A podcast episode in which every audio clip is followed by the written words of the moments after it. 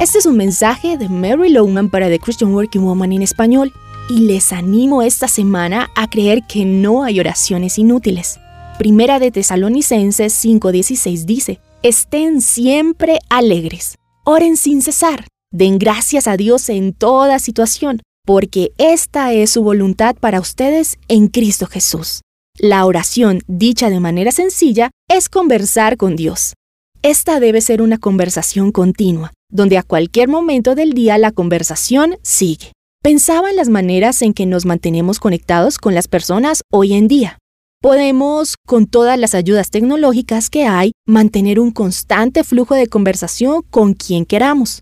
¿Y no crees que debemos mantener durante todo el día esa conexión con Dios por lo menos en la misma proporción que sostenemos con nuestros seres amados y nuestros amigos? Desde hace muchos años tengo una amistad con una abogada muy exitosa. Ella mantiene una conversación con Dios durante todo el día. Le pregunté cómo hace para mantener una conversación con Dios en los días tan ocupados que tiene y cómo esto impacta su vida. Esto fue lo que me respondió por escrito. A diario tengo metas importantes, como ofrecer consejo legal valioso, presentar la posición de un cliente de manera correcta, crear documentos necesarios de manera clara, pero ninguno es más importante que la meta que tengo con clientes y compañeros de mostrarles a cada uno el amor de Jesús en cada interacción. Oro antes de cada llamada, cada reunión y mientras camino por el hall de mi oficina, para que yo pueda mostrar el amor de Jesús. Antes de hacer las llamadas o reuniones importantes, envío mensajes de texto a mis compañeros de oración. Ellos me apoyan orando para que pueda mostrar a cada uno el amor de Jesús. Cambia todo. Cambia mi manera de ver a las personas y cómo las trato.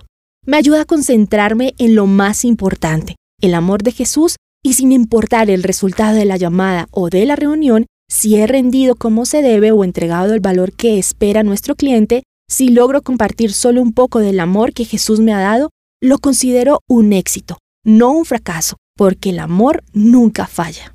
Yo soy una de sus compañeras de oración y me encanta la manera como ella hace partícipe a Dios de todo lo que hace. Ora en toda ocasión con toda clase de oraciones como leemos en Santiago. La oración del justo es poderosa y eficaz.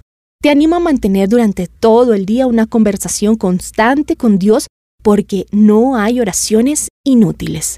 Encontrarás copias de este devocional en la página web de christianworkingwoman.org y en español por su presencia radio.com, SoundCloud, Spotify, Amazon Music y YouTube. Búscanos como The Christian Working Woman en español. Gracias por escucharnos. Les habló Alexa Bayona.